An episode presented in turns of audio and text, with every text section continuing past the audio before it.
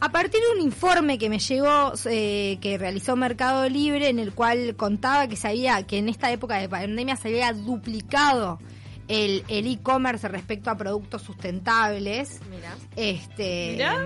Y que encima esto es un fenómeno que viene en crecimiento, en un, en un crecimiento so- sostenido desde hace tres años. Dije, bueno, nada, acá hay algo para investigar. Desde la prepandemia que ya había como una investigación eh, al, al respecto de cómo llegar a, a, a prendas que sean más amigables con el medio ambiente, ¿no? Sí, incluso los e-commerce generalmente tienen eh, unas secciones específicas donde te publicitan eh, productos que son específicamente o orgánicos o eh, están hechos o, o son fuentes de energía sustentables o son pre- eh, productos re- refabricados. O sea, Eso te pre- quería preguntar, ¿qué es lo que se enmarca dentro del concepto moda sustentable? ¿Tanto la reutilización, las cosas de segunda mano, tuneadas o cosas viejas o más bien eh, se está refiriendo a los textiles que sean este, limpios, por hablar de alguna manera? ¿Qué- ¿A qué se refiere concretamente y qué entra dentro del concepto de moda sustentable? Los productos sustentables, este, en realidad, comprar ropa vintage es comprar ropa vintage. Ahí no podríamos hablar de un... Sí podés hablar de eh, una forma de consumo sustentable, Bien. pero no es un producto sustentable. Un producto sustentable es aquel que está en un, en un contexto de un proceso de elaboración suste- sustentable. Bien. Y esto tiene que ver, a ver, ninguna actividad humana y menos eh, una actividad industrial tiene un impacto cero. ¿no? Sí, claro. no vamos a ser ingenuos. Eh, toda actividad tiene un impacto, ya sea en lo medioambiental como en lo social. Este y, y este proceso es sumamente largo porque no, no solamente empieza en, en cómo se hace eh, el, el producto, sino en cómo se elabora esa materia prima, eh, cómo se transporta, cómo se, cómo se elabora, cómo se cómo tiñe, se lava el vellón, por decirlo, Por ¿no? supuesto. Y también, no solamente eso, ¿qué come la oveja, por ejemplo? ¿Dónde está? ¿Cuál es el impacto que genera en ese ecosistema? Y también cuando se desecha.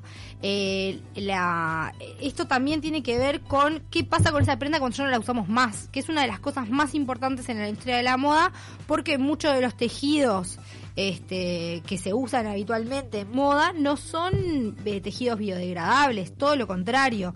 De hecho, Que es lo mismo que tirar a la basura un tupper de estos que demoran 150 años en Claro, degradarse. Es peor porque las fibras sintéticas no solamente que cuando las tirás no se reabsorben, sino que cada vez que las lavás liberan Ah. microplásticos al agua Verdad. y eso queda eh, flotando en todo el sistema acuífero mundial y lo terminás comiendo eh, Las cuando pobres comes tortugas, pescado. los pescados. No, pero, a ver, otras, para hacia otras especies también, pero hacia nosotros Mm. mismos. O sea, cuando vas a comer pescado o incluso eh, cuando se riega, hay microplásticos en todo y eso va, eh, le va quitando calidad a todos nuestros productos alimenticios. No, y uno aprende también cómo la piel, el cuerpo agradece eh, el usar eh, fibras más naturales. Sí, las fibras, las fibras biodegradables y las fibras ecológicas, sobre todo a estos últimos años que hubo un boom del algodón orgánico y del cáñamo a raíz del interés de,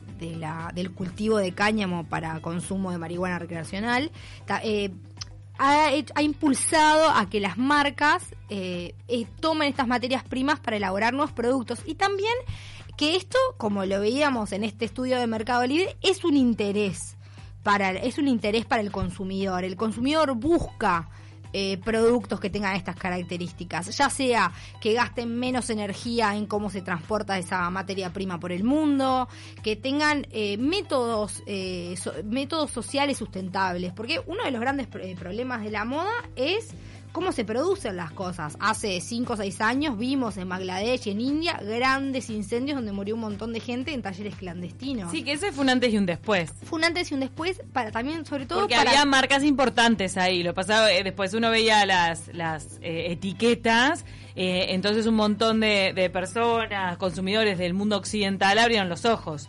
Dijeron, ah, mira, justo lo que me estoy poniendo lo están fabricando en esa fábrica. La trazabilidad de los productos de moda es un poco complicada, porque generalmente eh, las grandes marcas acuden a traders, que esos traders acuden a fábricas. Entonces, eh, linkear la marca con el taller no es, es una tarea de investigación compleja. De hecho, en varios de estos de estos incendios, de estas- catástrofes, no se pudo linkear directamente en términos legales la responsabilidad de las marcas. Sí, se le dio publicidad, pero en No, términos muchas se lavaron legales... las manos y encontraron la forma de huir. Por eso, no se pudo. Pero sí es importante preguntar. ¿Por qué? Porque cuando el consumidor, el, el acto político más grande que tenemos hoy en día Comprar. es la sí es la compra y ejercer compras conscientes. Cuando uno va a un local y pregunta ¿y cómo se hizo? ¿y de dónde viene? ¿y cuál es la procedencia? ¿y quién lo fabricó? ¿y cómo se fabricó? ¿y si esto yo no lo quiero más? ¿Dónde lo tiro? ¿Cómo lo tiro? ¿Qué hago con esto? Son cosas que hacen que eh, la empresa empiece a, primero, decir, bueno, esto es importante, le tengo que dedicar tiempo. Y segundo, comunicarlo. Porque cuanto más nosotros preguntemos, la empresa más se va a dar cuenta de que esos son elementos importantes para marketear su producto Claro. y, va- y van a pasar a formar parte de las estrategias de Es comunicación. como una revolución silenciosa de la que uno sí puede ser parte. Incluso me haces acordar al, al crecimiento que está teniendo en Latinoamérica y que ya lo tuvo en Europa la banca ética, que son obviamente inversionistas que van, eh, o sea, el banco ese invierte sus fondos solo en empresas que cuidan, que son éticas, que son sustentables, que pagan buenos sueldos. Y la verdad es que mucha gente por un tema de ideología está apostando a ese tipo de banca. Lo mismo sucede con la industria textil y con lo que es indumentaria. Es interesante ver cómo eh, esta, esta, esta búsqueda de márgenes, de, men- de precios menores y de márgenes de, de ganancia más altos empiezan a ceder terreno hasta este tipo de cosas que le dan otro valor al producto, le dan otro valor a tu, incluso a tu empresa.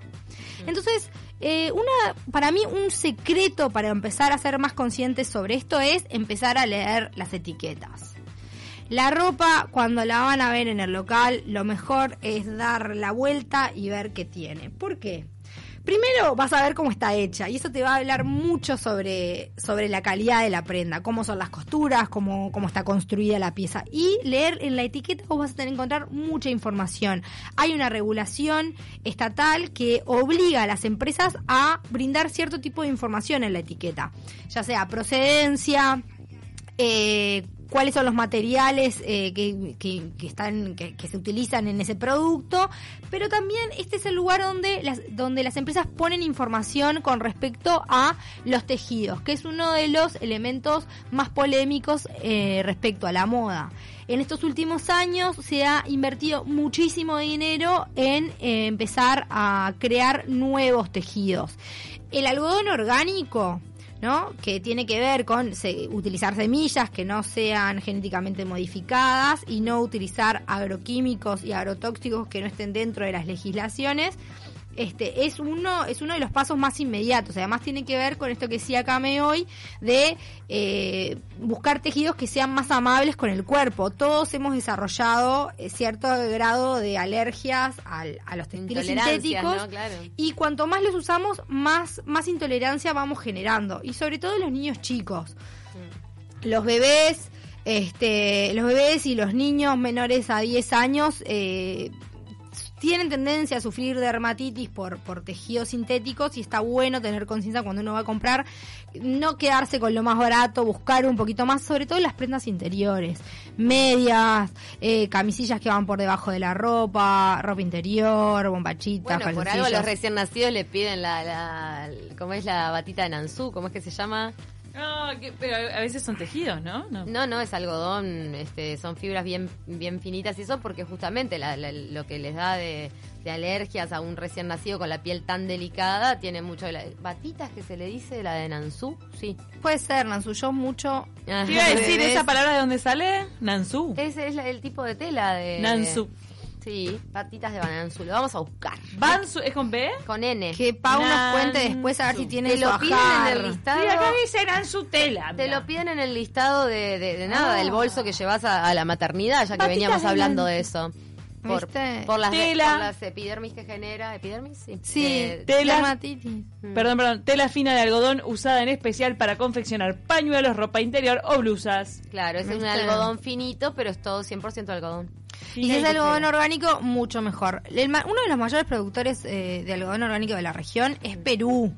que es el que está como a la cabeza de, de esta nueva moda y se está imponiendo en el mercado mundial como el productor sudamericano de algodón. ¿No es un Eh, placer cuando ves en la etiqueta algodón de Perú? Sí. A mí me encanta. sí. Es, es como que me gana mucho terreno ver eso eh, a la hora de comprar. Y en otras partes del mundo debe ser como el famoso como el algodón egipcio. Claro, de la sábana. ¿No? Las sábanas de algodón egipcio es como que ta, tenés que ser multimillonario, pero son famosas. Sí, también eh, algodones famosos está el turco, en China también se produce muchísimo y en ciertas regiones de Estados Unidos también. Hay que aprender así como nosotros eh, afinamos nuestro oído y nuestra vista, hay que, em- hay que empezar a afinar el tacto. Uno, a veces las etiquetas no dicen exactamente qué es lo que tienen eh, la- los tejidos, la composición, es difícil, el proceso para darte cuenta que tiene un tejido es un proceso de laboratorio, no todos son exactos, pero tus manos, si uno empieza a prestarle atención a, a las cosas cuando las toca, te, te van a empezar a dar información, hay que empezar a tocar y agudizar, agudizar el tacto. Claro. este el algodón. Y también eh, cosas medias básicas, ¿no? La, si vos querés un tejido orgánico, algodón, bueno, ese tejido no va a tener grandes tratamientos, no vas a encontrar un gran estampado en tejidos, en te- un, teji- un tejido orgánico de algodón, porque si no, le quitas la calidad, porque los, generalmente los, los, los procesos de estampado son procesos químicos, Con tintas con con- bastante abrasivas, que generan muchos residuos eh, Y no de sé agua. por qué no me imagino una persona que realmente busque una prenda de, un al- de, de 100% algodón orgánico, todo, que, que eh, ya como que te da para, para esa prenda simple, ¿no? De alguna forma en, en, en su diseño y en su... También hay una, este- una estética, ¿no? Exacto. To- toda esta preocupación eh, por, por, por el medio ambiente nos ha llevado a reproducir una estética en el cual se note cuáles son los materiales que estamos usando. Por eso el algodón se deja blanco crudo, por eso está esta, eh, toda esta moda de la cestería, no sé si han visto que hay cestitas de mimbre y, y en por todas Ah, partes. Y esta idea de que los muebles tengan la madera vista. De hecho, ves muebles que son de plástico con falsa madera. Este, es una estética que se está reproduciendo, pero bueno, ahí, eh, ahí tiene- hay que ver, ¿no? Bueno, qué hacemos por moda para que se vea ecológico y que es realmente Ah. relativamente ecológico. Claro. Y esto, y ahí vamos a otro punto que es polémico. Así que veganos, ahí del otro lado, quiero sus opiniones porque yo sé que a lo mejor alguno de ustedes no va a concordar conmigo. El PU, que es el cuero, que se llama, a veces le llaman cuero ecológico, pero que es eh, sintético, no es sustentable, señores. Cuando ustedes van y quieren comprar un zapato vegano y compran un zapato de plástico, ese zapato no es sustentable, no se mientan. Ese ese Mirá qué zapato polémica. Sí, ese zapato acá. que está Poniendo hecho- los puntos sobre las sillas de la veganía. Pero en serio, para mí hay que tener, hay que, hay que ser conscientes de esto, ¿no? Porque en las redes yo veo que un montón de marcas, e incluso un montón de veganos promueven cosas de PU como si fueran veganas y no, no lo son. Esas, esos productos generalmente son eh, productos de marroquinería, zapatos, cinturones, carteras, están hechos con plástico. El plástico genera muchísimo impacto porque vos tenés, no, porque el, el plástico es un derivado del petróleo, a no ser que sea bioplástico, que ahora más adelante lo vamos a ver. Pero el PU no es bioplástico.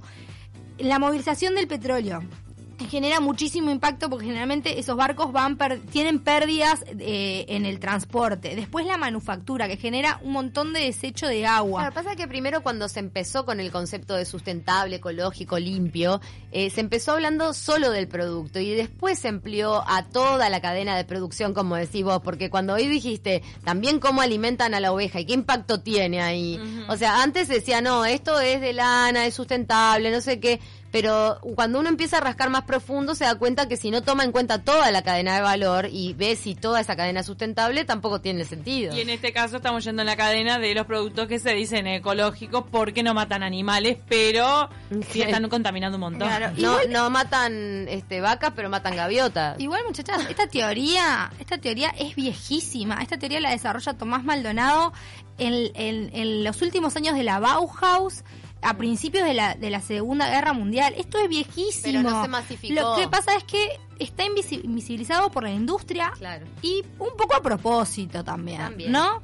Pero está bueno que las personas que están por fuera del discurso comercial no reproduzcan ideas que son equivocadas. Está bueno. ¿no?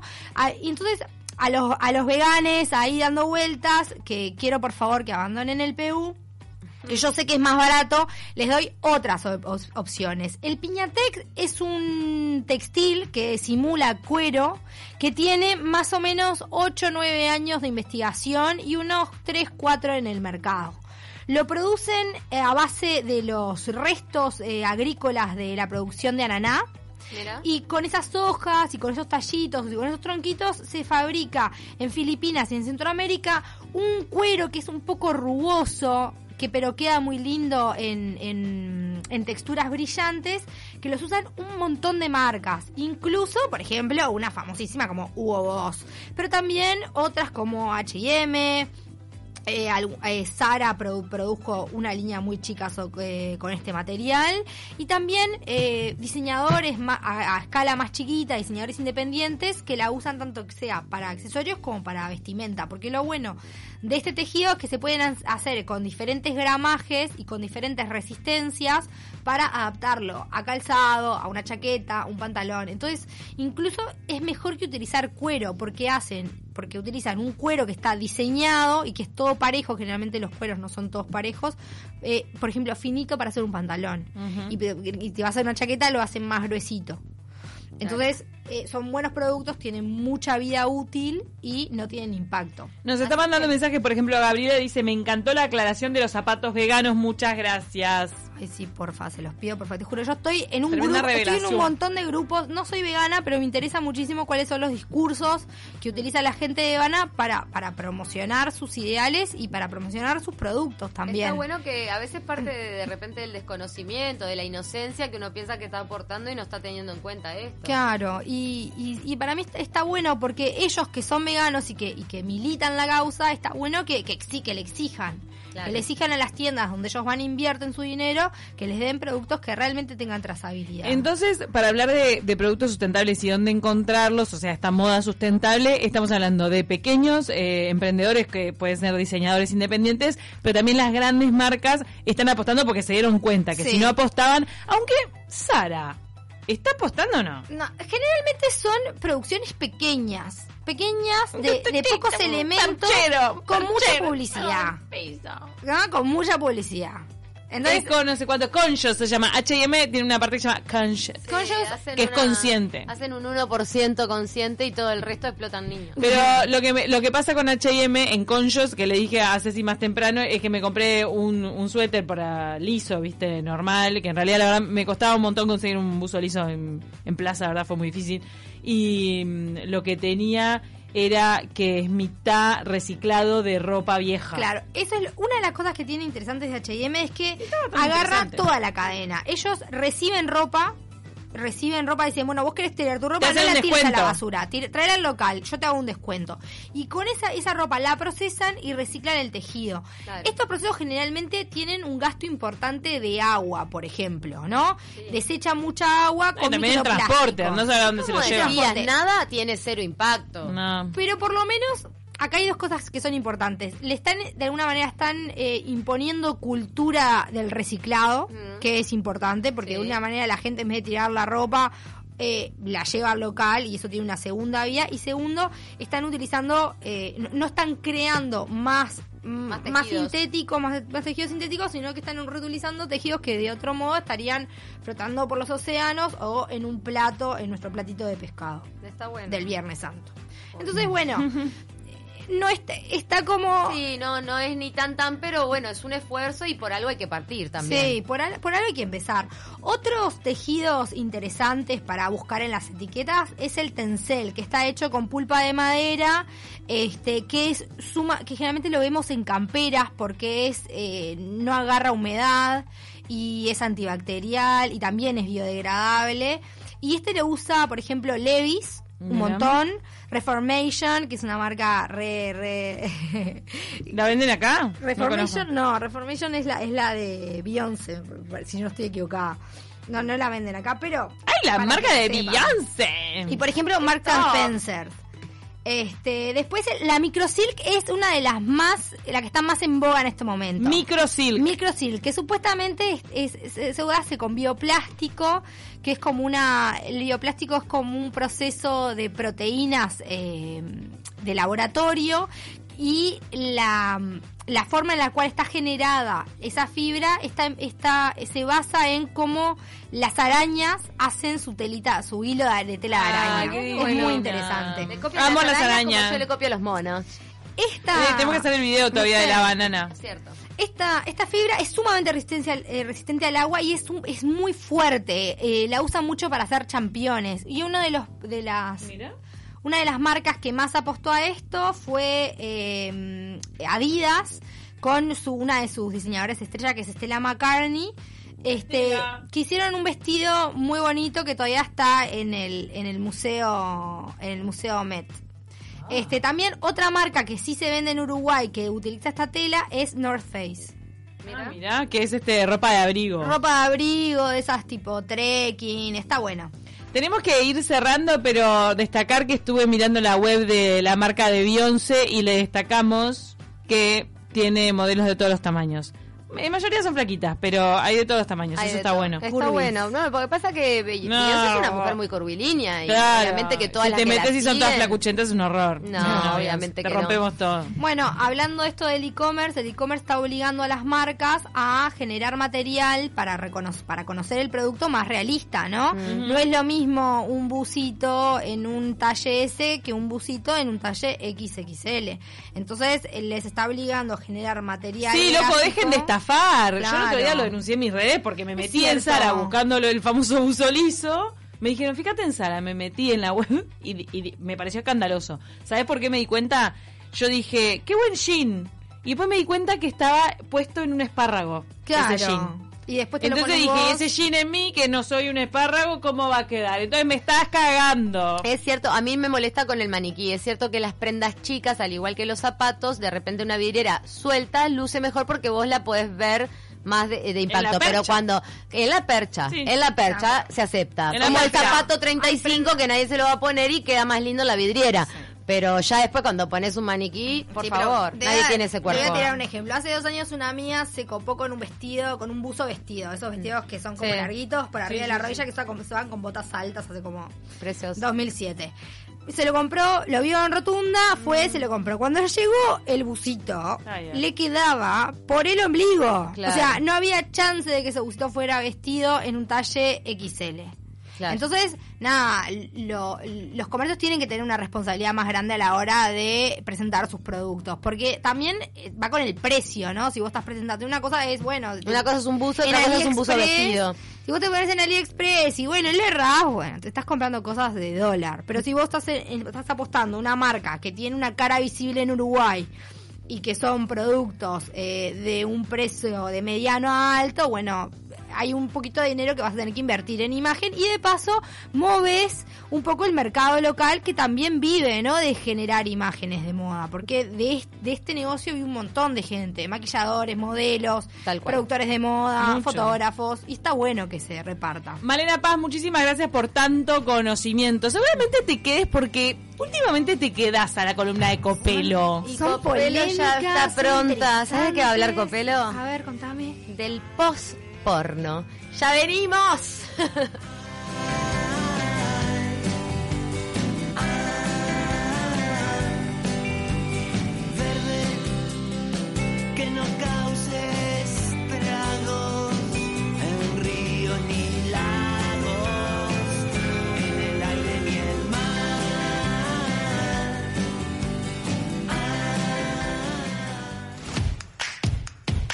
No tengas pelos en la lengua. Escribinos al WhatsApp 092 000970.